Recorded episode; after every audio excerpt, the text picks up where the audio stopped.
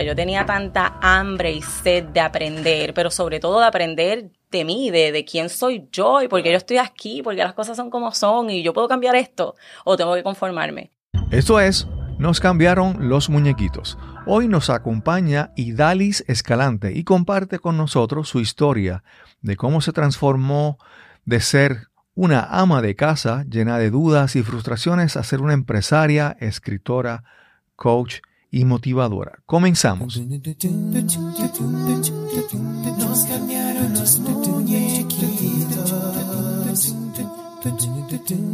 Mi nombre es Cristóbal Colón. Soy un comunicador, un bloguero, un podcaster. Y eso es, nos cambiaron los muñequitos, porque lo único constante en la vida es el cambio. Bienvenidos a Nos cambiaron los muñequitos. Gracias por acompañarnos en este episodio, el número 76. Hoy conversamos con Idalis Escalante. Idalis es empresaria, autora, conferenciante, coach y mentora. Ella es fundadora y directora ejecutiva de Mujer Empresaria de Hoy, una comunidad virtual para mujeres empresarias latinas que nace en Puerto Rico. Esperamos que disfruten esta excelente conversación con Idalis Escalante.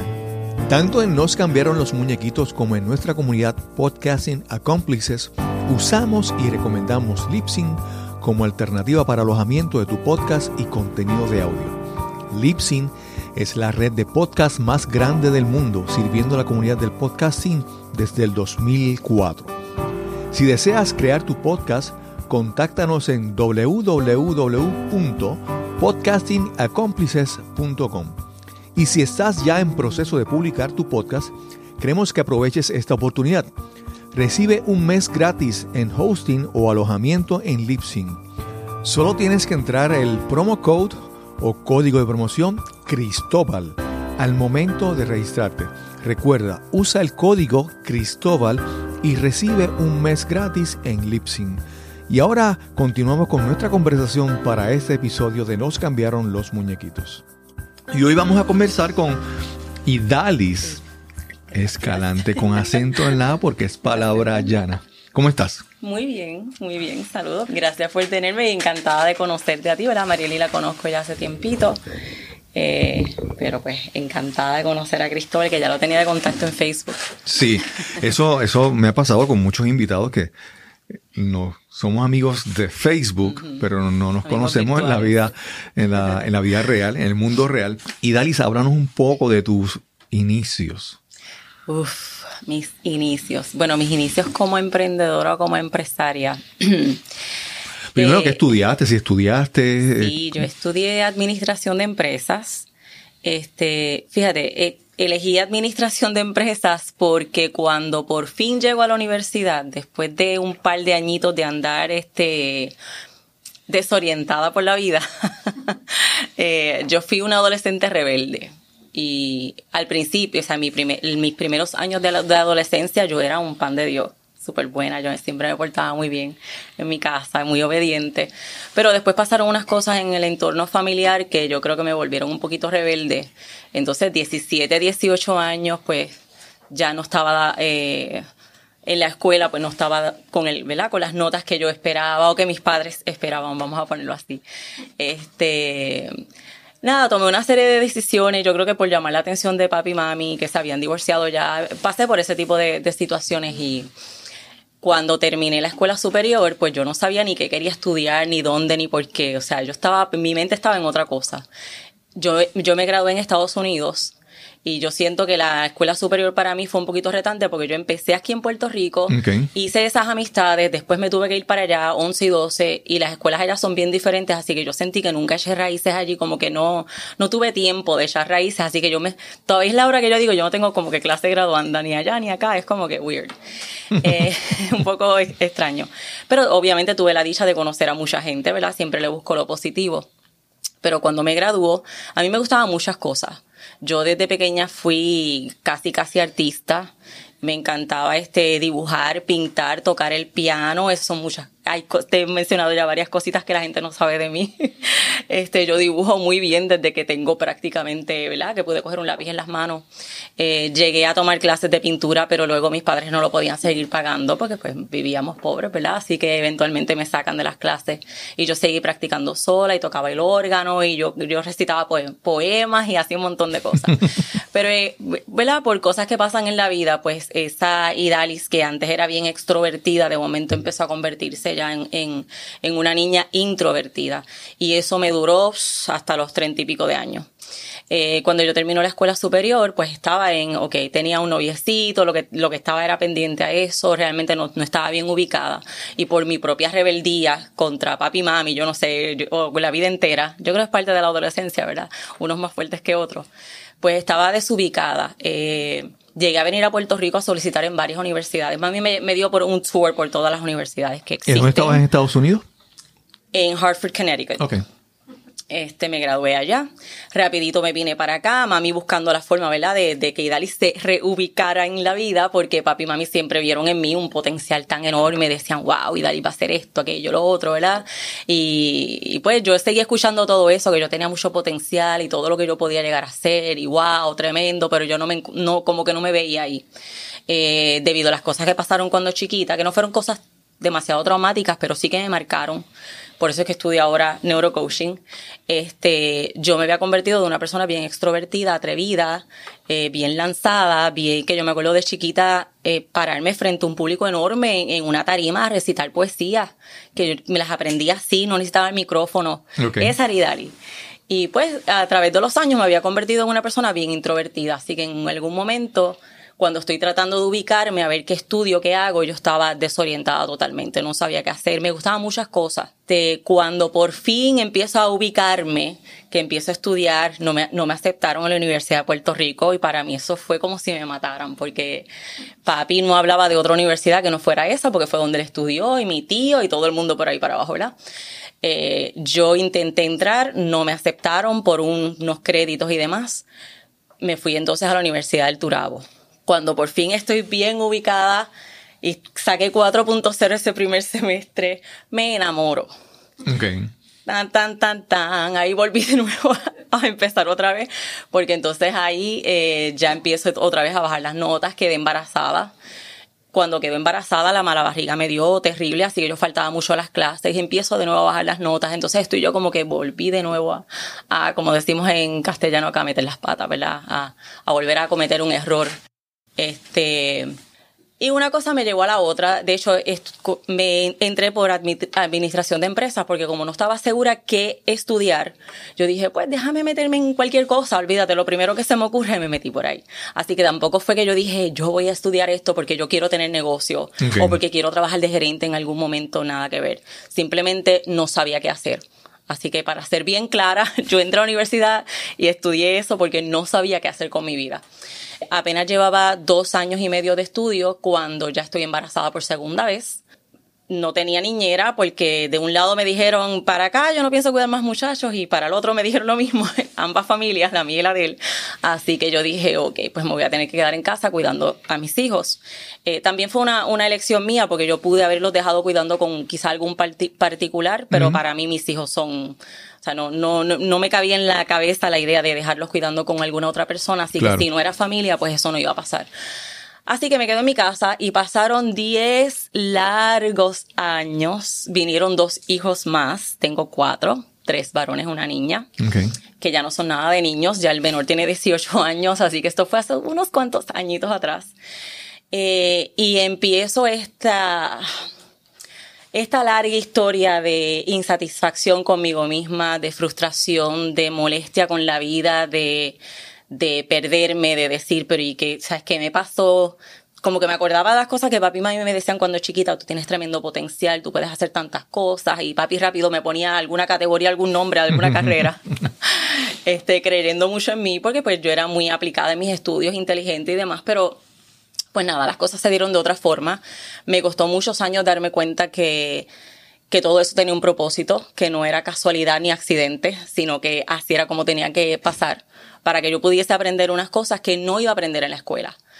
Eh, pero como me tomó muchos años, pues durante esos años me estuve lamentando, quejándome, bien frustrada. Tenía muchas cosas por las cuales dar gracias a, a, a Dios, al universo, lo, lo que creamos pero no lo podía ver porque yo lo único que veía era, pude haber hecho esto y no lo hice, eh, mi vida pudiese ser diferente y no lo es, estoy aquí cuidando muchachos, como decía yo, estoy aquí cuidando muchachos y limpiando la casa, cuando yo pudiese estar haciendo tantas otras cosas, eh, estar en la calle, encontrarme con algún ex compañero de clase y que me dijeran, ¿y qué? ¿Qué estás haciendo? Oh my God, eso era como que, ¿dónde me meto? ¿Dónde me escondo? Porque pues todo el mundo estaba, velado, O por lo menos casi todo el mundo, la gente que yo me encontraba, pues tenían su carrera y su familia, estaban bien establecidos, ganando dinero y pues yo estaba de ama de casa, dependiendo de una persona económicamente y aunque pues por un lado hay una bendición en eso, por otro lado no era lo que yo visualizaba, así que yo lo veía como lo peor que me pudo haber pasado. Este, estar cuidando muchachos, como decía yo, también es una bendición, pero yo no lo veía así. Yo lo veía como que pues estoy aquí de inútil, sin hacer nada, cuando en realidad es cuando más cosas he hecho en mi vida, porque que mucho se hace en la casa, Dios mío, y más con tantos nenes. Así que pasaron muchas cosas. En algún momento yo empecé a, la frustración había llegado al punto que yo pudiese decir que toqué fondo en ese aspecto. No toqué fondo de que hubiese una adicción o de que fuese algo que yo no pudiese salir, pero toqué fondo conmigo misma de mi insatisfacción con la vida y cómo iban las cosas. Así que llegué al punto donde empecé a clamar y a reclamar literalmente peleando con Dios. Lo tengo que decir así porque era como que, ¿por qué yo estoy aquí? ¿Por qué las cosas no son diferentes? ¿Y por qué sé que puedo cambiar, pero no sé cómo hacerlo? Y toda esa lucha que obviamente ahora mirando, ¿verdad? A lo que me dedico y cómo yo puedo ayudar a las personas, el libro que tengo y todo eso, es producto precisamente de haber pasado por ahí. Pero cuando estamos pasando por la situación no lo vemos de esa manera. Lo vemos como algo lamentable, como que, ¿por qué me tiene que pasar esto a mí? En este proceso yo empiezo en algún momento a cambiar las preguntas. En vez de por qué me pasa esto a mí, todo ese lamento que tienen muchas, muchas personas, yo estaba ahí también, empiezo, ¿y para qué está, está pasando esto? Sea, ¿cuál es el propósito? Hay un propósito en esto. Y si eso que yo llamo Dios está en mí y yo soy co-creadora de mi realidad, entonces, ¿por qué me estoy quejando de lo que yo misma estoy creando? Tiene que haber una manera entonces de cambiar lo que estoy creando. Imposible que esto simplemente pues sea lo que me tocó vivir y me tengo que conformar y ya. Y en ese, en ese tiempo, obviamente cuando digo tiempo, pues no fueron semanas, fueron un par de añitos, pero en ese par de añitos, pues empecé a hacer las preguntas correctas. ¿Para qué estoy yo aquí? ¿Quién soy yo? ¿Quién es Idalis? ¿Para qué está Idalis aquí? Empiezo a revisar lo que había sido mi vida hasta el momento, todas las cosas que yo había aprendido, quién fui antes, quién era ahora, en qué me había convertido, en qué posiblemente pudiese convertirme más adelante. Y empiezo quizás a, hacer, a asumir mi responsabilidad, le voy a poner así, asumir mi responsabilidad sobre la realidad que estaba creando, en vez de simplemente echarle la culpa pues a la pareja o a los hijos que llegaron. ¿Y eso llegó espontáneo o, o estabas tomando algún adiestramiento, Llegó espontáneo. ayuda de alguien. No, todo esto pasó solita, solita en mi casa. Bueno, solita digo yo, nunca, yo creo que nunca estamos solos, ¿verdad? Pero no estaba en ninguna escuela, ni tenía mentores, ni tenía coaches, ni tenía nada de lo que yo hoy día soy. Eh, fue sola, pero entiendo que no tenemos los coaches son necesarios, obviamente yo soy coach, así que tengo que decirlo, ¿verdad? Pero, pero, no, no es algo que si tú estás, o sea, si tú estás solo también puedes salir de ahí, porque tenemos ese higher self, ese, ese yo superior o ese espíritu, ese Dios, como, ¿verdad? Cada cual lo interpreta. Tenemos una parte de nosotros que es sabio, que sabe por dónde nos va a guiar. Nuestra alma sabe cuál es nuestro propósito de vida y siempre nos va a encaminar hacia eso. Así que aunque estemos solos en el mundo, humanamente hablando, nunca estamos solos realmente y nuestro corazón siempre nos está guiando hacia lo que nosotros vamos a hacer. Nada se sale de ese plan. Así es como yo lo veo, ¿verdad? Esa es mi creencia. Claro. Así que surgió de forma espontánea, yo solita en mi casa, pero sé que a la misma vez no estaba sola. Y te pregunto, te pregunto, ¿qué edad tenían tus niños? Es para hacer un contexto, ¿verdad? de cuánto tiempo he pasado desde comenzar, que dejaste la carrera universitaria, hasta que comienza esta frustración a, a moverte a crear otra cosa. a moverme. Pues mis hijos estaban apenas el pequeño estaba ya comenzando la escuela todo el día. La, la, escuela un poquito tricky, empiezan como que mediodía nada más. Cuando ya estaban los cuatro todo el día en la escuela, estaba, estamos hablando de elemental, todos ellos. ahí es entonces es que yo empiezo a tener más tiempo para mí. Sí, exacto. Las preguntas, pues yo soy bien curiosa y soy autodidacta. Si yo quiero saber de algo, pues yo busco. Y busco donde tenga. Y si tengo disponible el internet, pues fantástico, me meto al internet y busco. Si no, pues los libros. Y yo soy de la que, a mí me, me acuerdo que me regalaron una enciclopedia. Para ese tiempo yo no tenía todo internet. Me regalaron una enciclopedia, no me pregunten cuál. Y yo andaba con esa enciclopedia, con un libro, con un tomo siempre debajo de mi brazo, porque yo tenía que estudiar algo. Siempre había algo para estudiar. Y cuando encontraba algo interesante, corría para en casa de mami que vivía cerca. Mami, mira lo que encontré, mira lo que dice aquí, mira lo que aprendí. Y obviamente eso después me voy dando cuenta. Yo tenía tanta hambre y sed de aprender, pero sobre todo de aprender de mí, de, de quién soy yo y por qué yo estoy aquí, porque las cosas son como son y yo puedo cambiar esto o tengo que conformarme. Y esa misma sed y hambre pues me tenía siempre con un libro en las manos. Cuando tengo internet por fin, para mí fue eso, eso fue como descubrir otro planeta, porque yo digo, wow, tengo toda esta información disponible. Empiezo de hecho a encontrar había un, un, blog que yo imprimía incluso todo lo que encontraba ahí, pero completo, ¿saben? Completo, no sabía imprimir bien. Este, perdónenme, mi padrastro cuando eso tenía una imprenta de esta, pues, acá, manual, ¿sabes? De las, de las tradicionales, y el, papeles que le sobraban, él me los regalaba. Así que olvídate, en casa se gastaba tinta que ustedes no, ni se imaginan. Yo todo lo imprimía, formaba carpetas. Y una de esas cosas que empiezo a encontrar es información sobre el poder del pensamiento. De quién era el blog, no me acuerdo, nada. No me acuerdo cómo se llamaba, no me acuerdo el nombre del autor, nadie, no me acuerdo nada. Pero sé que me empieza a fascinar la información. Y cómo que el pensamiento tiene poder. Explícame esto. Y yo seguía preguntándome cosas y seguía buscando. Y encuentro entonces también que las palabras, el poder de las palabras, porque cuando tú hablas, el cerebro está captando el mensaje y si capta el mensaje, entonces se, se, eh, se ajusta a esa información. Y sigo cada vez con más hambre y más sed. Así que empiezo a buscar sobre el poder de la palabra. Me empiezan a llegar los libros correctos. De hecho, hay un, hay un libro, mami cuando eso estaba en la iglesia y pues yo le, le, le robaba los libros Entonces tenía uno que se llamaba El poder de la palabra positiva, basado en la Biblia, pero pues básicamente el mismo concepto del poder de la palabra. Y yo empiezo a aprender, wow, o sea que lo que yo digo, yo eso se está ejecutando, yo tengo que tener cuidado con mis palabras. Y empiezo a analizar, ¿y cómo habla Idalis? Uf, Idalis habla malísimo, porque mi, mis frases favoritas eran estoy harta, estoy cansada, estoy aborrecida de esto, no quiero más de esto. Y ahí yo empiezo a ser más consciente y más responsable sobre lo que está saliendo de mí, porque sé que lo que sale de mí es lo que estoy atrayendo hacia mí, es lo que estoy creando. Así que para mí esto fue como una nena chiquita descubriendo Disneyland, porque yo estaba tan fascinada con el tema que yo decía, wow, pero si la gente supiera esto, si la gente supiera esto y cómo la gente sabe de esto. Y empiezo entonces a utilizarlo conmigo como ya ah, para ese tiempo, como parte de ese proceso, ¿verdad? Me había dado cuenta, eh, tuve unas, unas experiencias que me hicieron darme cuenta que yo no me conocía lo suficiente yo, que yo no sabía quién era Idalis. Y tuve una experiencia en particular donde una persona me confronta y me dice, tú eres así, así, así. De, esa, de esos momentos que tú tienes que tú te quedas callado y después tú dices, le pude haber dicho esto y esto y lo otro. Pero no le dije nada porque que, me, que iba a defender yo si yo no sabía quién yo era esa persona en su error, en la forma en que me estaba describiendo, sabía más que yo, porque yo de verdad que no supe qué decirle. Y pasé un tiempo de, primero que fue bien impactante para mí, bien doloroso para mí, pero yo di gracias hoy por esa experiencia porque fue la que me llevó a decir, yo tengo que conocerme, yo no, yo no sé quién yo soy, cuáles son mis fortalezas, debilidades, mis caras. Si alguien me pregunta cómo tú te describes, pues no sé, yo soy yo, me llamo Idali. Eso es todo lo que yo hubiese sabido decir. Obviamente, pues, pues tengo un esposo, tengo hijos, tengo eso, sí, yo lo hubiese sabido decir. Claro. Pero de mí, hablar de mí, no sabía.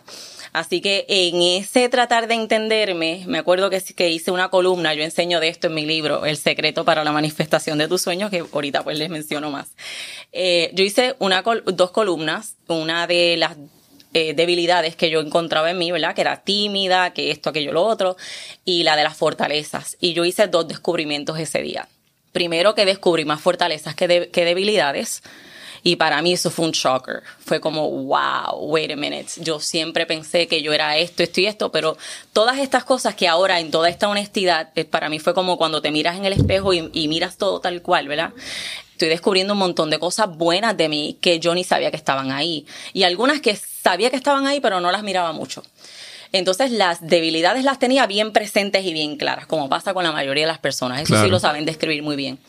Así que descubrí esas dos cosas. Una, que había más fortalezas que debilidades.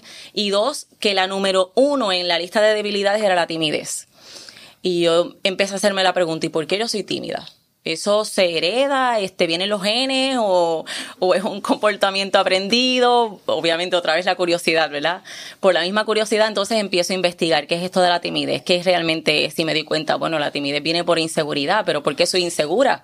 Y entonces sigo buscando y sigo buscando y empiezo a encontrar... Eh, eh, a recordar imágenes de mi niñez, de cositas que pasaron, eh, cosas que quizás en algún momento escuché o alguna reacción que alguien tuvo con algo que yo hice, que me fueron volviendo una persona retraída e insegura. Así que me doy cuenta, espérate, pues la timidez está ahí porque por unas cosas que pasaron, pero eso no soy yo. Claro. Yo soy más que eso. O sea que lo puedo cambiar también. Yo, me hacía mucho auto-coaching, si se, se habrán fijado, ¿verdad? Como que me siento a un lado de la mesa y al otro lado de la mesa. Mira, hacías el auto-coaching desde el principio, cuando no conocía lo que es coaching. Por eso te pregunté, ¿verdad? Te hacía las preguntas. Yo auto-coaching también, igual, sin saber lo que era coaching, porque no tenía ni idea de eso, lo descubro años después, pero, pero en ese momento era haciéndome preguntas y yo misma me respondía. Y si no encontraba respuesta, pues buscaba. Pero la mayor parte de esas preguntas eran sobre mí, sobre quién yo soy, cómo funciona la vida, el universo, este, qué es esto de los pensamientos y qué es esto de la energía y por qué yo estoy, ¿verdad? ¿Qué es lo que yo estoy realmente creando y todo este tipo de cosas? Eh, tomo esa lista y decido que voy a atacar eso que estaba en ese primer punto entre las debilidades, que era la timidez. ¿Por qué? Pues porque habían otras cosas que quizás no me impiden a mí llegar a donde yo quisiera llegar algún día, pero la timidez sí. La timidez te puede limitar mucho. Y empiezo a acordarme incluso de muchas cosas que yo perdí en mi vida, pero muchas. O sea, ahí sí es verdad que se haga una lista. puedo hacer un libro con eso nada más, de todas las oportunidades, experiencias a las cuales yo dije no o a de las cuales huí por miedo o por, por timidez. Y fueron muchas. Y de hecho, en estos días estaba recordando una de ellas y lo mencioné en un grupo de amistades y yo creo que en un live que hicimos también, el, de los martes, eh, sobre esta experiencia donde fuimos de gira. Eh, yo creo que fue octavo grado. Fuimos de gira a New York, cuando yo estaba en Estados Unidos al área de New York y New Jersey y fuimos a Rockefeller Center, que es donde está el mega árbol este de Navidad que ponen en Navidad siempre. Allí hay una pista de patinaje todo el mundo patinó menos Idalis Escalante, porque Idalis tenía terror de caerse y de que la gente se fuera a reír. Así que yo me quedé con la cámara de una de mis amigas sacando las fotos mientras todo el mundo patinaba. María no me va a hacer llorar con esa carita. Pero básicamente es eso, esa fue la experiencia. Es como mientras estoy acá en las gradas, como decimos, ¿verdad? Observando a los demás, sabiendo que tengo este terror de hacerlo, pero a la misma vez pensando, te vas a quedar sin, sin experimentar esto después que llegaste aquí. ¿En serio que te vas a quedar sin experimentarlo?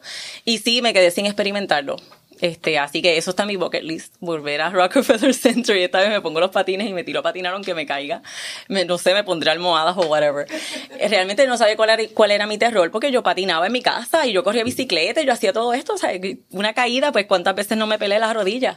Pero no sé, era, era un terror y a la misma vez entiendo que fue una de esas experiencias que tuve en la vida que me estaban indicando para dónde era que me estaban llevando. Yo creo que nada, nada, ¿verdad? Es mi creencia personal y, y se las comparto y ustedes la aceptan si quieren, pero es mi creencia personal que todas las experiencias que hemos tenido en la vida nos van llevando hacia esa misión y ese propósito. Claro. Pero la misión y propósito se cumple si tú eliges que se cumpla, ¿verdad? Tú, tú puedes decir que no, Tú puedes decir, no, yo no quiero hacer eso. Pero si eliges que se cumpla en ese momento en que tú dices, sí, heme aquí, eh, para dónde es que hay que ir y qué es lo que hay que hacer, en ese momento se empiezan a abrir las puertas de par en par empiezan a pasar un montón de cosas espectaculares que ni siquiera te hubieses imaginado. Ahora, para eso, pues hay un proceso. Y yo entiendo que mi proceso fue ese. El de encontrarme, el de descubrirme, el de saber, pues, que si puedo crear mi realidad, entonces no soy una simple persona que está ahí, que lo están manejando y que tú tienes que conformarte, sino que realmente tengo la capacidad de hacer que las cosas pasen de forma diferente. Eh, mis hijos tenían, como les dije, estaban empezando prácticamente la escuela hubo un punto bien importante que no puedo dejar de mencionar, porque para mí fue el turning point, ¿verdad? Todo, todo esto que les he mencionado hasta el momento fue como el, el proceso de, de, iniciación, si se puede decir así, o de preparación para lo que venía después. Hubo un turning point para mí, cuando digo turning point, pues este punto donde entonces las cosas giran a favor. Claro. Y fue el llegar al estado de gratitud, de agradecimiento pleno de las cosas tal como eran.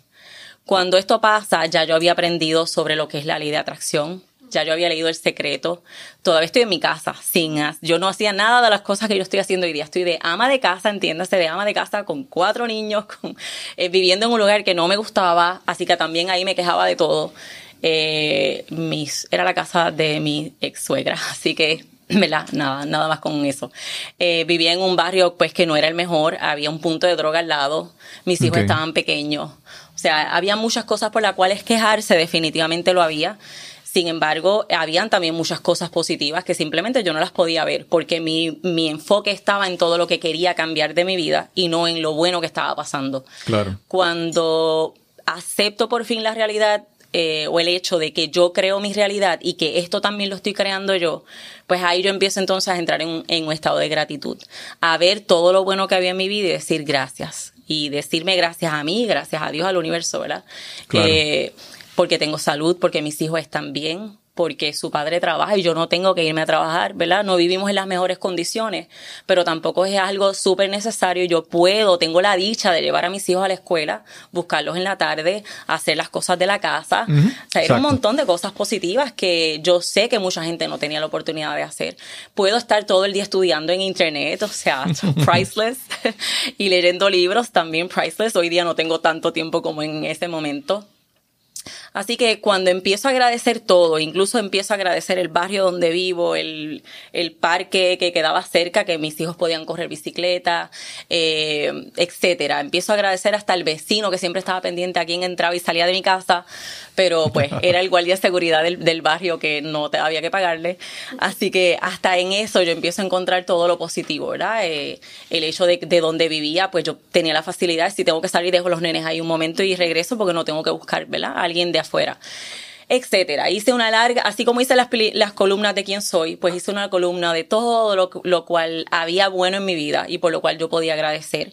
Incluso el hecho de que no había podido terminar mis estudios, lo que tenía era dos años y medio de universidad, el hecho de que todavía estaba en Disney con eso, no sabía todavía que quería estudiar, pero ya, ya me había hecho, ya se había hecho bien presente para mí que todo obra para bien que todo tiene un propósito, que no es accidente, que yo estaba en el lugar indicado en ese momento de mi vida.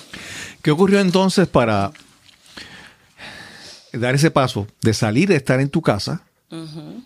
hacer otras cosas? Porque ahora, ahora haces coaching y haces una serie de cosas, pero ¿qué ocurrió para entonces dar ese... Ya estabas trabajando con, con todo lo emocional, espiritual, uh -huh. todo lo personal, trabajando en ti, pero ¿qué, ¿qué, vamos a decir, cuál sería el punto de inflexión que entonces te saliste, decidiste hacer otras cosas, porque estabas aprendiendo mucho, pero que cuando entonces ese, ese conocimiento empezó a dar, a crear frutos en ti, uh -huh. frutos visibles para otras personas?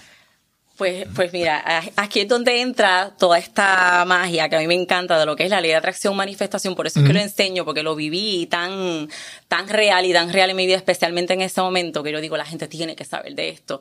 Porque el primer paso que realmente di fue empezar a jugar como si ya yo fuese una mujer profesional. Yo okay. no sabía si yo quería ser empresaria o qué yo iba a hacer. Todavía no sabía, todavía no estaba en la universidad otra vez. Yo simplemente dije, ok, ya me di cuenta que mis pensamientos tienen poder y mis emociones también. Y hay unas cosas que me hacen sentir bien. ¿Qué me hace sentir bien? Vestirme de cierta manera me hace sentir bien yo empecé a usar, yo me acuerdo que yo compraba los suits, estos blazers, pantalón, falda, claro. eh, en especial por ahí, y los guardaba en el closet porque para dónde los iba a usar si mi vida era llevar los nenes a la escuela viral y hacer -huh. compra los fines de semana. Pues yo los empecé a utilizar para llevar los nenes a la escuela. Okay. Y yo me arreglaba por la mañana como si yo fuese a salir a un trabajo.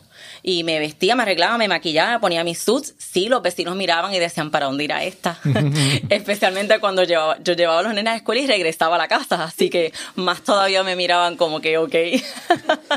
yo me sentía súper extraña, pero había algo en mí que se sentía tan y tan bien. Porque se, yo me sentía, yo decía, es que me siento como si yo estuviera haciendo algo. Que, I don't know, todavía no tengo idea, pero yo me siento útil, me siento, mis emociones son diferentes.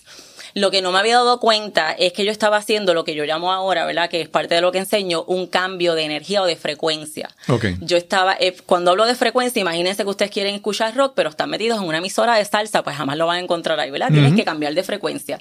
Pues en nuestra vida funcionamos de la misma manera. Nuestros pensamientos, nuestras emociones, nuestras palabras crean para nosotros una frecuencia y vamos a estar atrayendo o experimentando la vida de acuerdo a esa frecuencia. En el momento en que yo cambio pensamientos, la forma en que me siento, la forma en que hablo, ya yo estoy emitiendo otra otra frecuencia diferente, estoy conectando con otro tipo de experiencia. Empiezo a ver la vida de forma diferente, es el primer paso. Me empiezo a ver yo diferente y como me veo yo diferente, entonces veo a la gente diferente, las experiencias diferentes. Me empiezan a llamar la atención otras cosas que quizás hasta el momento siempre habían estado ahí, pero nunca las vi. Okay. Y otras y algunas cosas que quizás eran tóxicas, que eran negativas, personas y situaciones a mi alrededor, empiezo poco a poco a despegarme de eso porque ya como que no va conmigo. Por lo que conozco, por lo que sé, como que no resueno con eso, así que empiezo a elegir otro tipo de experiencias en mi vida. Eso me llevó a que en algún momento alguien me dijera, me- fue mi hermano, me dijo, Idalis, abre, abre Facebook. Y yo le dije, what's that? ¿Qué es eso? Yo, para ese tiempo existía MySpace. Y MySpace era una pérdida de tiempo total porque ¿qué hacíamos ahí? Bueno, yo me acuerdo todavía de MySpace, yo no sé si existe todavía, pero bueno, básicamente to- hicimos como una migración de MySpace a Facebook, ¿verdad? Así que eso fue para el, qué sé yo, 2007 por allá.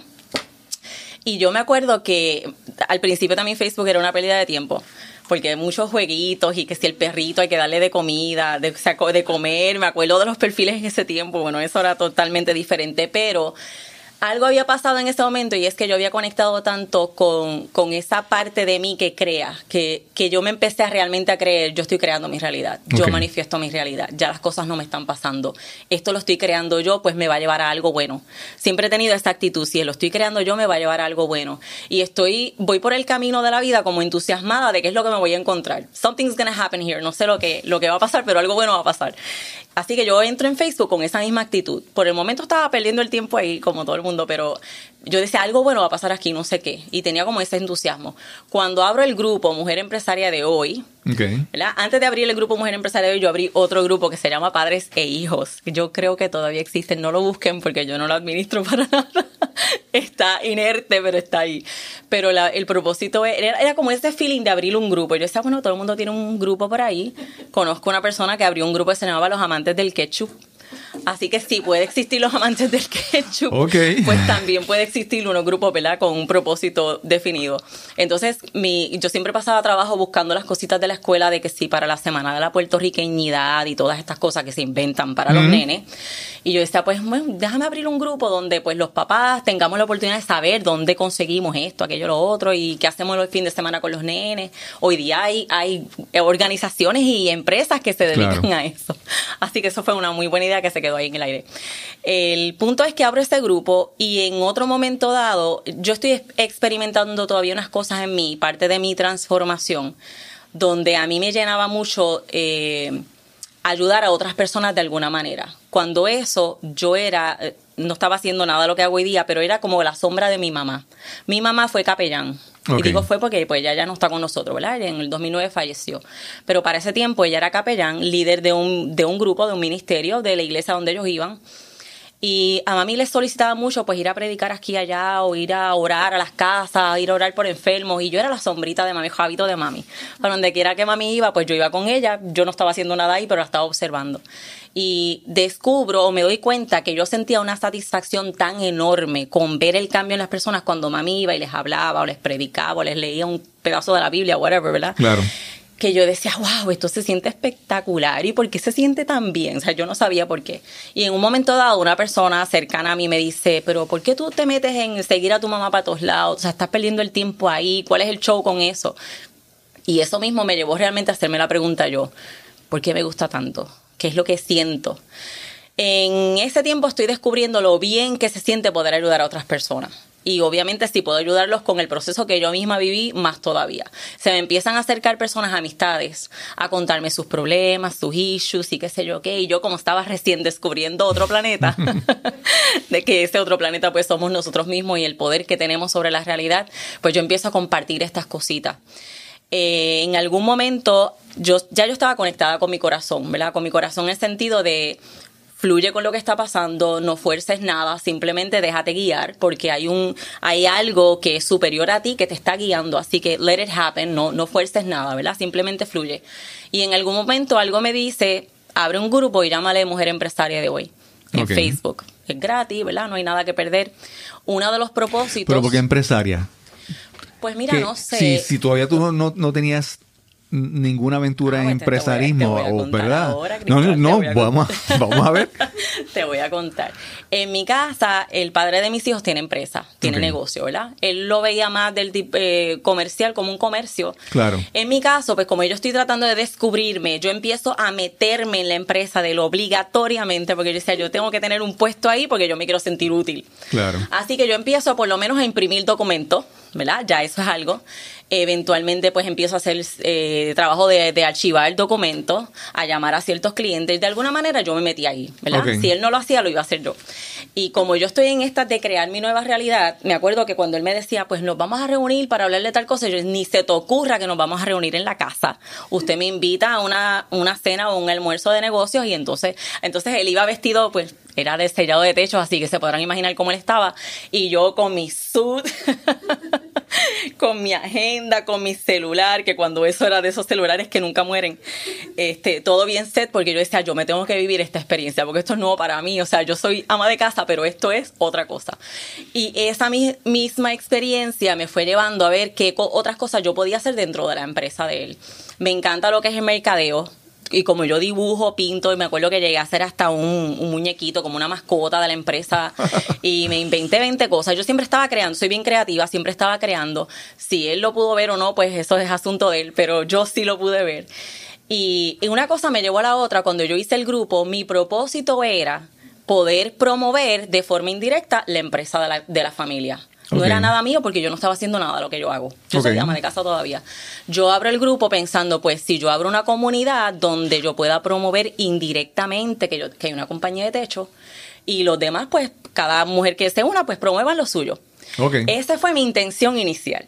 ¿Qué pasa? Que en cuestión de meses ya el grupo se había, se había creado como esta, este, ese mismo, en una comunidad con ese sentido de pertenencia. Las mujeres empiezan a escribirme, wow, qué espectacular que tú hayas creado esto, esto hacía falta, no había un grupo de apoyo y yo estoy como que, ¿qué yo hice? yo no he hecho nada, yo no sé ni lo que estoy haciendo. En un año teníamos mil miembros y ya habíamos hecho tres actividades. La primera actividad fue simplemente para conocernos. Me acuerdo que fue en un restaurante, lo, lo coordinó otra persona porque yo de coordinación no sabía nada. Eh, llegaron como unas 14, 15 mujeres, después se fueron un par, nos quedamos 13 mujeres. Para mí es número clave en todas las cosas que yo hago. Así que no fue casualidad. Se presenta a todo el mundo cuando le toca a esta que está aquí, yo lloré porque yo soy bien emocional y en ese momento yo miraba a mi alrededor y yo decía, yo hice esto, en realidad yo hice esto, yo no puedo creer que, o sea, yo no puedo creer que yo soy como que la cabeza de esto aquí porque yo no sé ni lo que está pasando. Así fue con muchas cosas. Hubo gente que se me acercaba, vamos a hacer un bazar, tengo el sitio, tengo a la gente. Y yo empezaba a convocar, yo, bueno, muchachas, hay un bazar y en cuestión de nada se llenaba el bazar. Eh, llegué a hacer actividad precisamente en la UNE, en, en colaboración con la universidad eh, para algo de negocios también. Llegaron los recursos a dar las charlas, llegaron las mesas, las muchachas a exhibir con sus mesas. Todavía era la hora que yo no tenía idea de lo que yo estaba haciendo, pero me lo estaba disfrutando como nena chiquita que acaba de descubrir el mundo y yo decía, wow, esto se siente espectacular.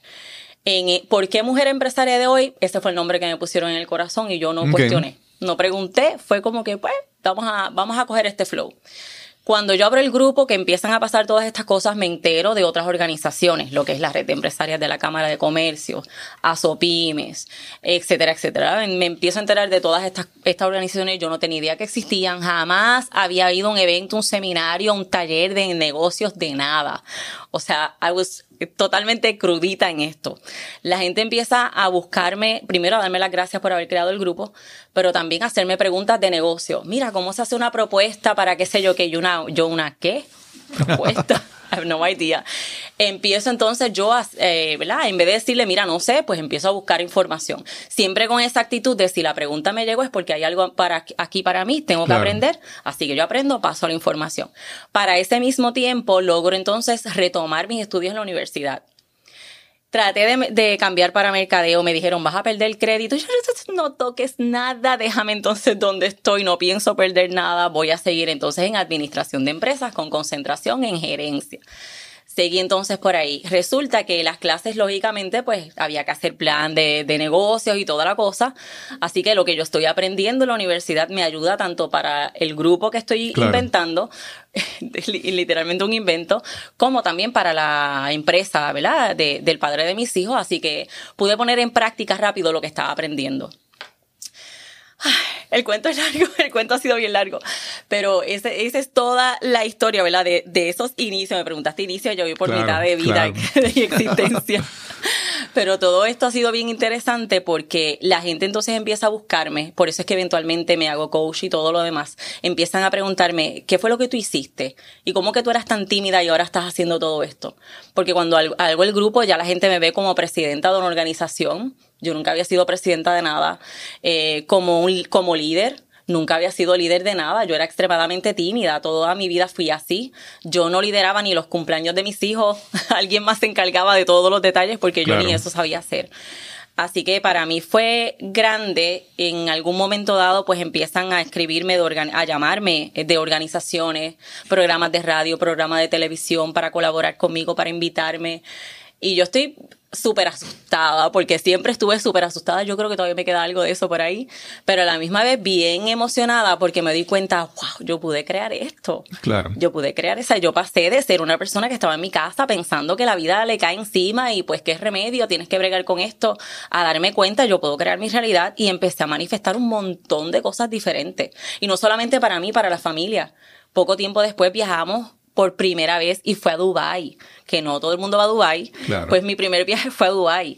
Nos mudamos de casa, cambié de carro, o sea, pasaron muchas cosas, no solamente para mí, sino para mi familia, ¿verdad? También para el padre de mis hijos en su negocio. Así que me di cuenta de lo poderoso que era esto. Cuando me entero que el coaching existe, me voló la cabeza. Yo dije, what is that? Como que life coach, ¿qué es eso? Eh, así que otra vez, y Dalis a estudiar, ok, déjame ver qué es esto. Empiezo a buscar información, eventualmente entonces encuentro la escuela donde estudié, que fue Integral Coaching allá en Sidra, ahora están pues en diferentes eh, puntos de la isla. Pueden buscar eh, Integral Coaching Global en, en Facebook. Eh, ahí me certifico, ya en ese proceso también estaba empezando a escribir, porque como la gente siempre me preguntaba, ¿cómo fue que pasaste la página? ¿Cómo dejaste de ser tímida y eres esto? ¿Cómo te convertiste en líder? Pues me obligó a mí a sentarme a repasar cuáles fueron mis pasos. Algo, algo me decía, siéntate y documenta. Paso uno, dos, tres, por dónde fue que pasaste, porque te siguen preguntando y tienes que saber qué decir. De ahí entonces yo empiezo a crear un ebook que ese ebook eventualmente, ¿verdad? Era simplemente unas cuantas paginitas, yo los regalaba cuando la gente se registraba en la página, hacer el propósito. Pero las, eh, los testimonios que empiezo a recibir del libro, de mujeres diciéndome, parece que estás hablando de mí, de mi historia, me identifiqué totalmente, me has hecho llorar como no tienes idea, eh, eso tocó mi vida y estamos hablando de que eran 35 páginas contando un poquito de mí, de que yo llegué a ese punto de agradecimiento, ta, ta, ta, ta, y cambié unas cosas yo dije, esto como que va en serio. Yo como que le doy más seriedad a este libro y convertirlo ya en algo más real o más tangible que la gente lo pueda tener en sus manos y pues eventualmente lo convertí en, un libro de transformación poderosísimo donde pues está, además de toda la historia que les conté aquí, pues ya se las conté, pero hay muchas otras cosas donde explico lo que es manifestación, lo que es la ley de atracción, cómo es que lo hacemos, por qué no funciona de la manera en que hemos pensado, cuáles fueron los pasos que yo di para que la gente pueda transformarse también y muchas preguntas de neurocoaching porque yo vengo terminando el libro cuando ya yo estaba estudiando neurocoaching. Okay. Así que pude incluir eso ahí. Estás escuchando Nos cambiaron los muñequitos. Este es el episodio número 76 y conversamos con Idalis Escalante. Con esto de relación al, a la manifestación y el, famoso libro y película también, el, secreto, hay muchas personas que pues son, vamos a decir, detractores de ese concepto, ¿verdad? Como, como todo, ¿verdad? Hay incluso todo, todo de, a cierta dosis funciona bien. Y todo en exceso, incluso tú puedes hasta enfermarte de tomar agua solamente. todo mal hecho o hecho de la manera incorrecta te va a causar unas consecuencias negativas. El concepto de la manifestación es que pues mucha gente piensa que con solamente pensar, imaginar, visualizar, las cosas se van a, ocurrir, se van a volver realidad. Yo siempre lo, lo, lo, lo, asocio con el fenómeno de, de cuando de ganarse el premio de la lotería. Tú llegas a un sitio, por ejemplo, y más cuando están, cuando están cerca en estos premios grandes, que hay muchos millones acumulados, y tú llegas a tu área de trabajo o a un sitio donde hay mucha gente, y tú empiezas a hablar, oye, mira, ¿Cuánto está en la lotería? ¿Cuánto? ¿Y qué harías con esos millones? Entonces la gente se vuelve, entra en un, viaje de fantasía de las cosas que harían. Y en esa fantasía crean un montón de cosas, pero en fantasía, no, no. Y muchas veces las personas se quedan en ese proceso de, porque hay hasta cierto disfrute en, imaginar. En imaginar. El daydreaming, ¿verdad? El soñar despierto. Pero entonces, ¿cómo uno ¿cómo uno se asegura de que esa parte de visualizar, de imaginar, de planificar en tu mente lo que tú quieres, lo puedes hacer realidad? ¿Cómo pasas a la acción? Háblanos sobre eso. Ah, y ahora que mencionas lo de la lotería, que mucha gente que sueña, wow, yo haría esto y esto, pero ni siquiera fueron a jugar la lotería. o sea, se quedaron literalmente en soñarlo. Y muchas personas que lo juegan, pero no tienen la más mínima creencia de que realmente puedan pegarse. Así que yo diría que yéndonos, yendo, ¿verdad? Utilizando ese mismo ejemplo con cualquier otra cosa que queramos manifestar es lo mismo. Tiene que haber la combinación de la imaginación, que es esa mezcla de lo que es el pensamiento y la emoción trabajando juntos, con la acción pero no es cualquier tipo de acción, es una acción inspirada que cuando, cuando ya tú estás trabajando con tu, con tu pensamiento y tu emoción, tú sientes una inspiración, como cuando yo sentí la inspiración de abre un grupo y llámale de tal forma. Hoy día yo hago muchísimas otras cosas que no tienen que ver directamente con el grupo, pero el grupo fue lo que me abrió la puerta.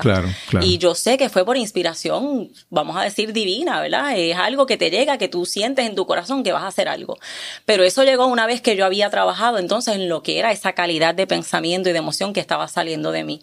Así que una cosa sin la otra no es muy no es muy efectivo. Una intención, cuando hablamos de intención, tiene que haber la, la, combinación de que mi pensamiento y mi emoción está enfocado en lo mismo, pero tomo acción en base a eso también.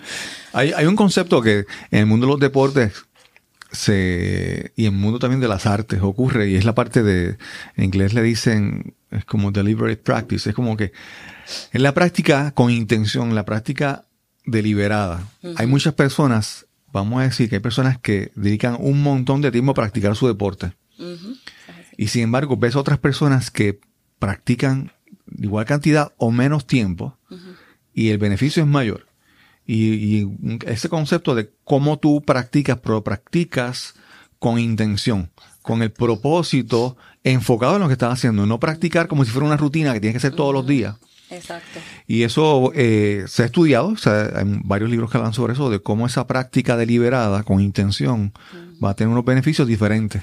Eso es como decir, pues puedes trabajar duro o puedes trabajar inteligentemente. Claro, Son dos conceptos diferentes y claro, la sociedad ya dice tanto que tienes que trabajar duro por tus metas que la gente ha convencido de que hay que trabajar bien duro por las metas y puede que estén trabajando duro muchas horas, quizás demasiadas, no están descansando, pero la forma en que lo están haciendo no necesariamente es muy efectiva o no es costo efectiva, no es inteligente. Están haciendo más, realmente a veces less is more, ¿verdad? Poco menos es más.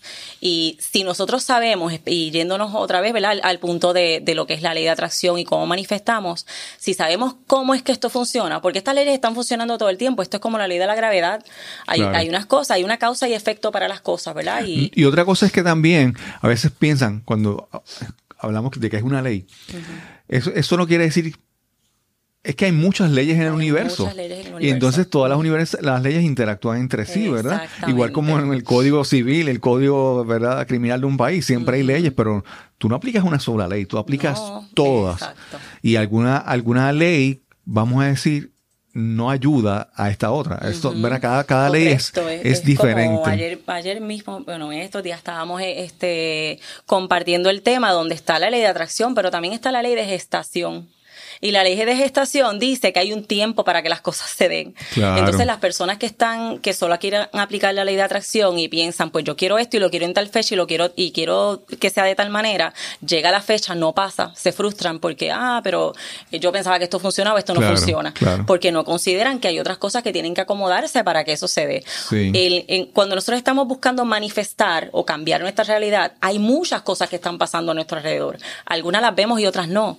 Yo, yo sé lo que está pasando que estoy viendo frente a mis ojos, pero hay otras cosas moviéndose. Hay personas que todavía tienen que llegar a mi vida. Hay experiencias que no he tenido aún, que necesito como parte del proceso, porque lo que está ocurriendo realmente es que yo me estoy convirtiendo en la persona que puede tener eso que yo estoy buscando tener. Sea un negocio exitoso, sea más dinero. hablando otra vez de la, de la lotería, ¿verdad? No todo el mundo está preparado para recibir esa cantidad de dinero. Exacto. Si se hubiesen dado el tiempo de prepararse para generar esa cantidad de dinero, en vez de estar buscándoselo, ¿verdad? De otra manera, que no conlleva un proceso, pues se convertiría en una persona que puede tenerlo y sostenerlo. Sí, posiblemente sus hábitos de gasto. Exacto. En este momento que no tiene dinero, determinan que no puede vivir una vida con mucho dinero. Totalmente. Eh, eh, y, te quería decir que, por ejemplo, hay, mucha gente piensa, eh, también está, por ejemplo, la ley de, del esfuerzo mínimo, ¿verdad? a veces la gente piensa que eso es, la palabra mínimo es como que, sí, hay, eso quiere decir que no es esfuerzo cero, hay un esfuerzo que tienes que hacer no es esfuerzo demasiado, pero es, vamos a decir, esfuerzo suficiente para alcanzar una cosa. Pero de que haya esfuerzo hay que hacer el esfuerzo. Hay esfuerzo, porque el, universo funciona en balance. Nosotros damos y recibimos, damos y recibimos. Así que cuando hablamos de esfuerzo mínimo es porque tú haces tu parte y tú pones y tú lanzas esas intenciones y tú das una acción, pero también tienes que recibir. Así que todo tiene su tiempo. Esto es como un baile, un juego, ¿verdad? De doy, recibo. Eh, de hecho, hablando de recibir, muchas personas tienen complicación con esto de recibir. vivir. Así que están quizás manifestando cosas espectaculares, pero no las están recibiendo. Eh, tengo el ejemplo, por ejemplo, de personas con quien yo trabajo en coaching que vienen, que su situación es que quieren pareja, quieren pareja.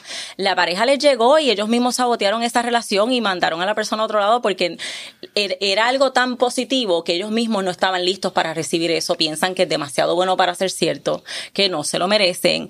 Esta persona tiene que tener una falla, imposible que sea tan bueno. Entonces empiezan rápido a buscarle todas las fallas. Con relación a a, las parejas, a las relaciones sentimentales. Yo siempre digo, siempre estamos pidiendo la mujer de mi vida o el hombre de mi vida, pero yo siempre digo, pero tú estás trabajando para tú convertirte en el hombre de la vida de, esa, mujer que, tú que viene.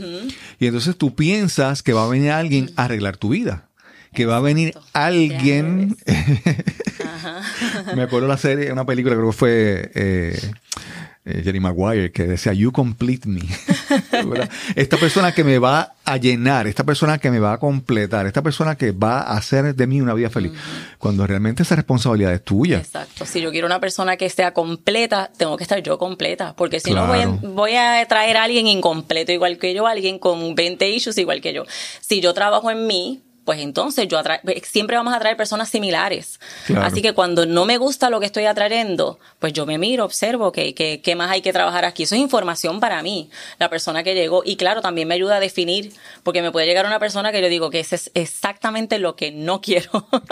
y me ayuda entonces a yo decir, ah, vamos a ajustar esa lista de, de ¿verdad? esas peticiones, vamos a ajustar eso un poquito, porque como que no me gusta lo que Y también hay que ser bien claro, porque a veces, por ejemplo, haciendo un poco de, de, broma, ¿verdad? La parte que dice, yo quiero un hombre que sea bien trabajador, pero que me también quiero que me dedique tiempo y a la familia y todo eso. Entonces, hay veces que pides cosas que si una persona es demasiado trabajador, va a estar tan enfocado en su trabajo. Sí, que posiblemente no te va a prestar atención a ti. Eh, entonces, eh, hay veces hay que, y hay que reconocer decir, de lo que yo deseo, qué es realmente lo importante, qué es lo que no es negociable.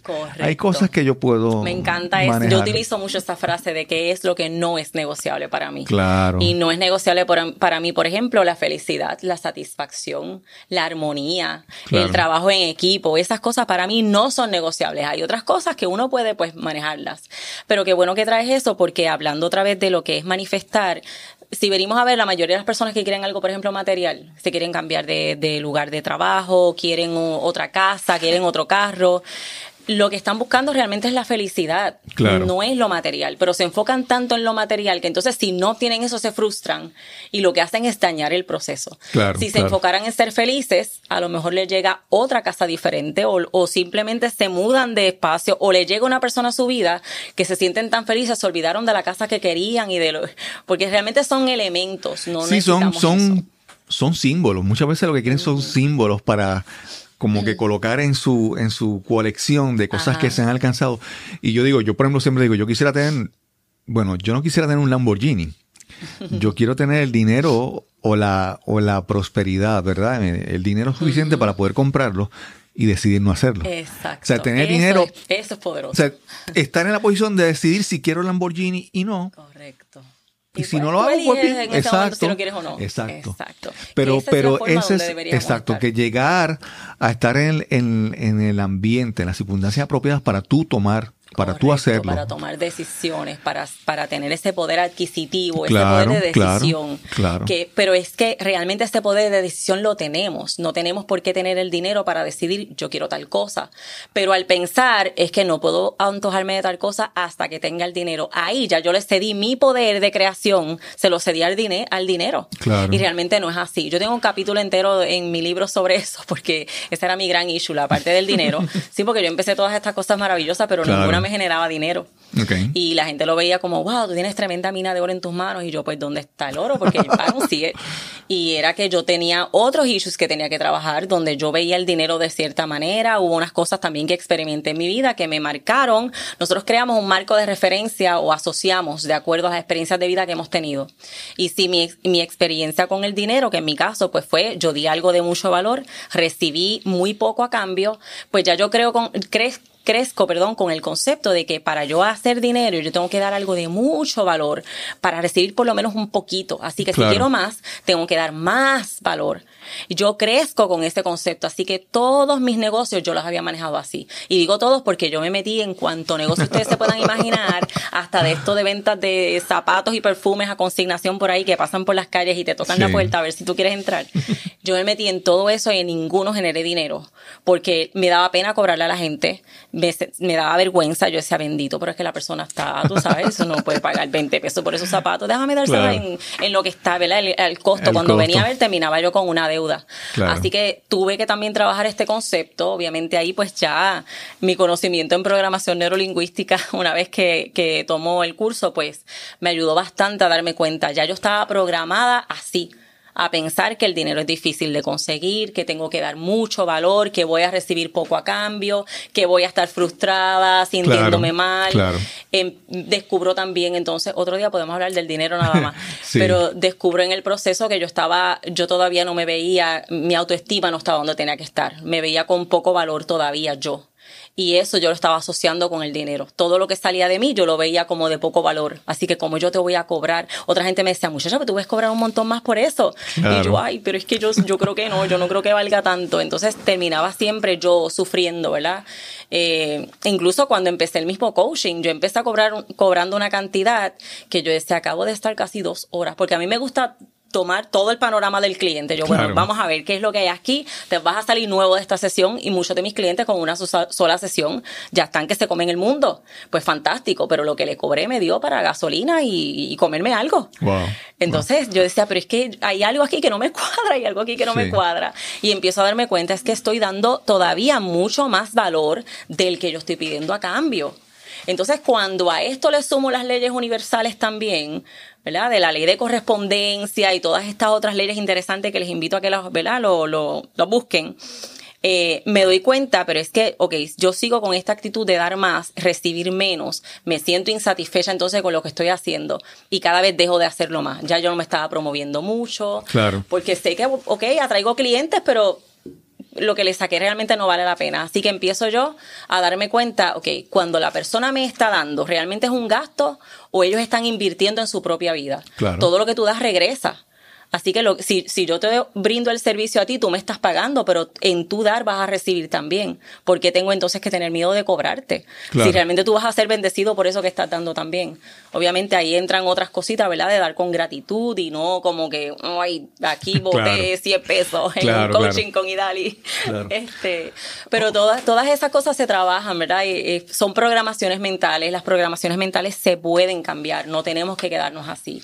Yo, yo pienso también que, por ejemplo, hay un concepto que es la abundancia y la prosperidad. Y mi forma de pensar es que yo creo que la gente, cuando piensa en esos conceptos, piensa en, un elemento que fue creado por el hombre, que es simplemente el dinero. y, yo creo que la abundancia es más que el dinero. Mucho más que eso. Es, simplemente de que vale, por ejemplo, tener dinero y no tener eh, por ejemplo, en estos tiempos se habla del calentamiento global y de todos los problemas que estamos causando y como muchas decisiones a nivel de política de gobierno se están tomando a base de dinero, de beneficio económico o de, o de, ¿verdad? Y yo creo que muchas veces evaluar lo que es prosperidad, de abundancia, definirlo solamente en constante dinero, realmente no, porque es tener lo necesario para vivir, pero lo necesario para vivir es tener agua, alimento, oxígeno, salud, salud, todas esas cosas que son que son que son básicas prosperidad y abundancia es ser próspero en las cosas que son importantes para ti claro. y que reconozcas que lo tienes ya que esa es parte clave de lo que es manifestar, es que reconocer que ya lo tienes. Si, si te estás quejando de, lo, de todo lo que te falta, pues tú estás reconociendo la carencia, no estás reconociendo la abundancia. Exacto. Si miras, que fue lo que yo hice en aquel entonces, pues entonces, ¿qué tengo? Ah, bueno, pues tengo un montón de cosas, pues entonces soy abundante, no soy, no estoy en carencia como yo pensaba que estaba. Exacto, exacto. Hace, hace un momento habíamos hablado de, de la acción, del visualizar, imaginar, de declarar, de todas estas cosas y de cómo convertimos eso en acción para alcanzar resultados. Y ahí yo, mi preparación es como ingeniero. Y yo muchas veces uso conceptos de ingeniería y los aplico a mi vida. Y uno, y uno de los conceptos para mí es la, el concepto de la inercia. Y la inercia es cuando tú resistes a un cambio. Y la gente piensa, no, porque es que estás ahí quieto y de repente hay que empujarte para que tú arranques. Pero también hay otro tipo de inercia que es cuando estás en movimiento, pero vas a una velocidad constante, pero no hay cambio. Es como que cuando hablamos de gente que está trabajando y está dedicada a su negocio y está, pero realmente están rodando por gravedad. Exacto. Y hay una inercia en eso. Totalmente. Porque cuando la inercia requiere que tú apliques una fuerza para que haya un cambio, ya sea porque frenaste o porque aceleraste, ¿verdad? Entonces la gente muchas veces o confunde que están ocupados. Exacto. Están haciendo un montón de cosas, le dedican un montón de tiempo a... Confunden ocupado con productivo. Que sí, no es sí, le dedican un montón de tiempo a algo y, y no se ponen a hablar si realmente lo que estamos haciendo es productivo. Exacto. Y son las personas que están trabajando 10 horas, 12 horas al día y llegan a su casa y, hay que tomar en cuenta eso de que muchas veces la inercia no, está solo que estés quieto y necesitas un empujón para arrancar a hacer algo, no, es que a veces estás haciendo, pero no estás cambiando nada. Estás haciendo y no estás Sí, estás en una rutina, estás sin, sin ningún tipo de... exacto. Automático.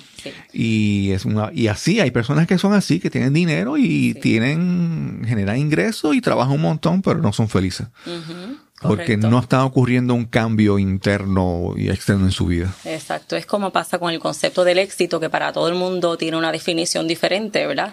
Y para muchos de nosotros, para mí el éxito es ese balance en todas las áreas, yo prosperar en todas las áreas. No necesariamente que mi negocio vaya bien y mi vida personal sea un desastre, sino que haya un balance entre las dos, ¿verdad?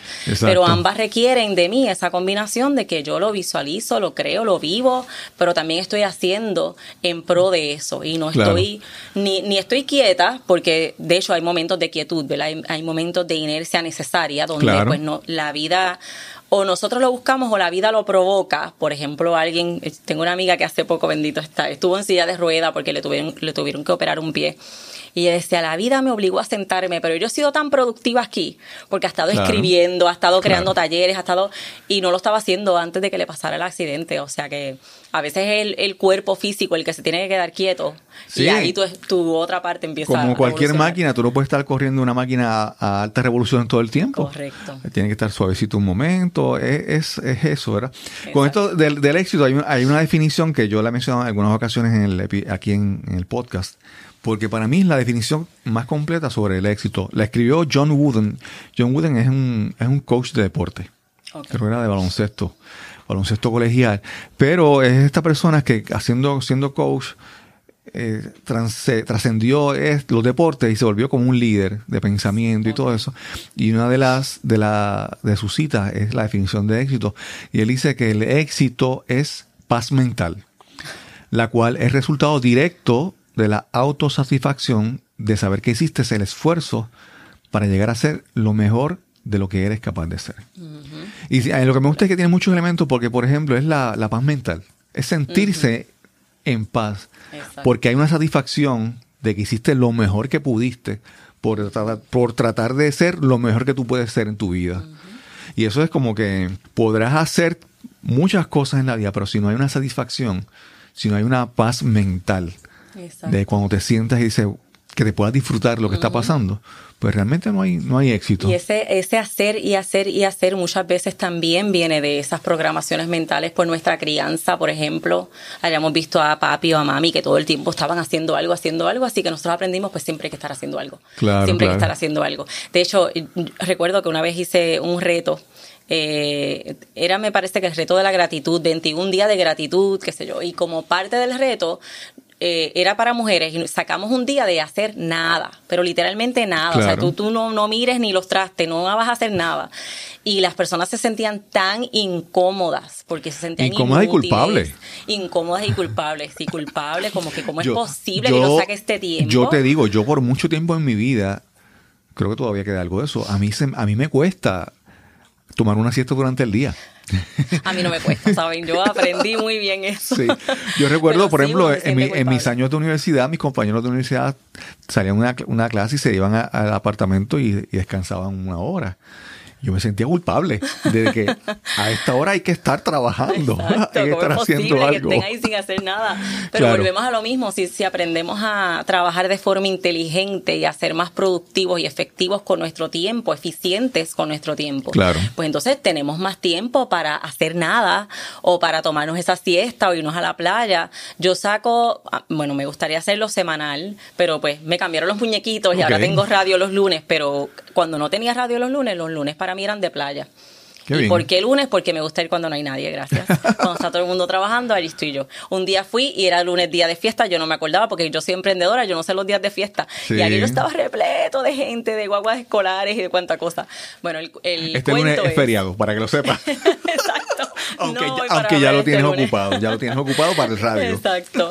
Este pues nada, al principio me costaba, ¿verdad? Era como que, y Dali, ¿qué haces aquí? O sea, tienes tantas cosas que hacer, porque siempre hay una vocecita que está ahí como que, hello, se te va a trazar esto, o sea, y los nenes, aquello, lo otro. Y otra parte de mí, relax, porque este tiempo, este downtime, este tiempo de, de estar en pausa, de estar en tranquilidad, tú estás recibiendo y tú tienes que recibir también.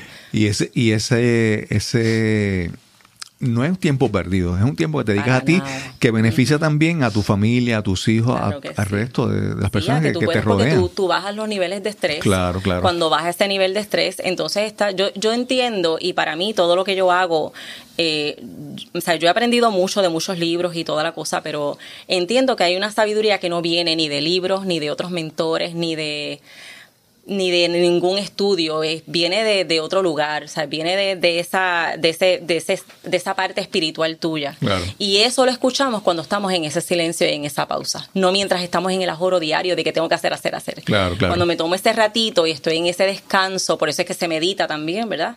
Pero si me voy a la playa o medito, me saco ese ratito para mí, ese, disfrutarme ese café por la mañana, en vez de estar cinco minutos en él, estoy media hora bien feliz. Claro. Tal vez lo tenga que volver a calentar, pero estoy media hora en él es, en bien, ese ratito yo recibo información. Es, bien fácil en esta temporada, en este tiempo, en esta época que vivimos, es, como tú decías, tener un libro, todo el conocimiento ya está escrito, pero originalmente mucho del conocimiento que, que el hombre fue adquiriendo, el ser humano, fue a través de observar la naturaleza. Entonces, era observar y sentarse con calma a observar. No era observar y, déjame leer esto aquí y en cinco minutos aprendí. No, era dedicar tiempo. Entonces, Practicar la apreciación. Sí, entonces dedicar tiempo para alcanzar algunas cosas, tenemos que aceptarlo también, ¿verdad? Es como uno de mis lugares favoritos, el Jardín Botánico de Río Piedras. Me fascina. Y voy a eso mismo, a observar la naturaleza, a escuchar lo que por lo general no escucho cuando estoy trabajando con clientes o en la calle, con los nenes en la casa. Este, a, sentirme yo en ese espacio como yo me siento ahí, que, que me duele, a lo mejor tengo un achaque que no me doy cuenta. Claro.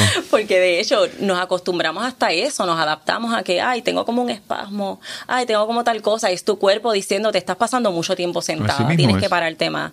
O estás recibiendo mucha carga de gente desahogándose encima de ti y no lo estás liberando. El cuerpo no los está indicando, pero como no sacamos esos ratitos, pues no nos estamos escuchando. Y en esos ratitos es que tú te das cuenta, mm, yo no he dado cuenta que como que me duele por aquí, o que me siento bien, ¿verdad? Porque es una forma de hacer grounding, de conectar nuevamente con quienes nosotros somos en esencia, que somos naturales. Y Dalis, y si alguien quiere conocer un poco más sobre ti, quiere contactarte, ¿dónde te pueden conseguir? Pues yo tengo mi página, yo no tengo website en este momento porque todo se dirige a Facebook, así que mi domain idalisescalante.com va directamente a la página de Facebook. Idalis con Z, idalisescalante.com. También la red mujerempresariadehoy.com, que también es en Facebook y por supuesto a mi número. Por WhatsApp me consiguen en cualquier momento, yo contesto bastante rapidito. Por teléfono no tanto, porque si estoy con gente yo no, no cojo el teléfono, pero sí el, por WhatsApp o por texto también, ¿verdad? 787-627-1833. Eh, tengo varios proyectos, tengo otra página que se llama Code for Success, que también es en Facebook. Todos los martes hacemos eso con un colega neurocoach y todos los martes hacemos un live ahí. Eh, se llama el 1%, eso es de 8 de la noche a 9 de la noche. Trabajamos también con emprendedores y líderes, coaches y todas estas personas que nos siguen, que tienen negocio o no lo tienen, ¿verdad? Pero que quieren encaminarse a eso, pues tocamos todos estos temas, ley de atracción, manifestación y demás. Mi libro, que lo mencioné ahorita, se llama otra vez, ¿verdad? El secreto para la manifestación de tus sueños, toda mi historia de transformación con los pasos que di y las preguntas necesarias para que hagan introspección. ¿Dónde lo pueden conseguir? Lo pueden conseguir en Amazon eh, ahí mismo, el libro El secreto para la manifestación de tus sueños. Si me consigo, yo soy de estoy viviendo en soy de Calle, perdón, ya iba a decir que soy de Caguas, no, sigo siendo de Calle, pero estoy viviendo en Caguas y me muevo mucho por el área metropolitana, así que si alguien quiere conseguir el libro directamente conmigo, pues me dan un toquecito al número que les ofrecí y podemos entonces coordinar para el libro. hace, hace, hace semana, hace semana y media, estuve en un, en un evento que se llama Podcast Movement de, Ajá, me enteré, me enteré de ese evento. Y lo, una de las cosas que quería alcanzar era conocer a algunas personas que para mí han sido muy importantes. Uno de ellos es Pat Flynn. Pat Flynn es un podcaster muy reconocido y él, el concepto que él promueve es lo que se llama Smart Passive Income. Es como tú, ¿verdad? Tú creas productos en tu vida que se puedan vender solos y tú tratar de, de vivir más inteligentemente. ¿Verdad? No, no que tu vida se vuelva la cantidad de tiempo que le dedicas a algo, es la cantidad de dinero que tienes. Y una, y una pregunta, él lanzó, un libro que se llama Superfans. En, en ese lanzamiento él habló sobre muchas cosas, sobre cómo tú consigues, ¿verdad? Crear esta comunidad de personas que sean súper fanáticos. No tienen que ser millones ni cientos de miles, solamente... Que sean fieles lo, lo que, están. Sí, es lo importante, crear comunidad. Y una de las preguntas que le hicieron al final es que qué él pensaba sobre las plataformas, eh, Twitter, Facebook, y en, en, ese, en ese evento y en otras actividades que vi, yo veo que, por ejemplo, cada vez la, la la percepción del Facebook es que cada vez la gente le está huyendo más por todas estas cosas de eh, privacidad y todo eso. Pero Pat Flynn dijo que él dijo, lo importante no es, no es la, la plataforma, lo importante es que tú creas comunidad. Lo importante es crear la comunidad para ti. Y yo siempre digo a todo el mundo, mira, crea tu propia página. Tu propia página es, es, como, es como vivir alquilado o, vivir en una casa propia. Es tratar de crear tu casa propia. Exacto. Así que el que esté... Yo como estoy en proceso de mi website. Ah, no, yo sé, yo sé. Facebook, pero sí, ese sentido, eso fue lo que me funcionó con Mujer Empresaria de hoy, que se creó una comunidad y había un sentido de pertenencia, de que ese es mi grupo. Claro. no yo, sino las muchachas. Y, una, y, hubo, y trascendió ese grupo a, a Facebook porque hubo eventos físicos y todas esas cosas. hicimos eventualmente también una página fuera de Facebook. Claro, claro. Este, hay como 19 mil personas ahí, más, la, más el fanpage que tenemos y de, todos, de todas partes del mundo. Pero lo más importante siempre fue, o yo identificando, ¿verdad? repasando mis propios pasos, se creó un sentido de comunidad y de pertenencia, de que ese es mi grupo, mi espacio. Cualquier cosa que yo anunciara, siempre la gente apoyaba. Así que sí, definitivamente eso, eso es clave. Pues, Idalis, gracias por estar aquí con nosotros en esta excelente conversación. Tendremos que coordinar en otra ocasión para que, para que vengamos a hablar de dinero. Porque todos, todos a, mayor o menor grado siempre tenemos alguna algún conflicto, algún problema con el dinero. Bueno, y sin más que añadir, nos encontraremos entonces en el próximo episodio de Nos cambiaron los muñequitos. Hasta la próxima. Gracias, bye. Gracias a Idalis Escalante por esta inspiradora motivación donde la curiosidad, el deseo de crecer y progresar fue el combustible que la llevó a crear unos cambios importantes en su vida. Gracias por compartirnos tu historia. Si te gustó este episodio, compártelo en las redes sociales. Y si deseas dejarnos algún comentario, me puedes escribir a info arroba y sin más que añadir nos encontraremos entonces en el próximo episodio de Nos cambiaron los muñequitos. Hasta la próxima. Este episodio es producido usando el programa Hindenburg Journalist Pro. La música son las canciones Almost Bliss y Dreamer de Kevin MacLeod de incompetech.com licenciado bajo Creative Commons por atribución 3.0. Encuentras más información en las notas de este episodio.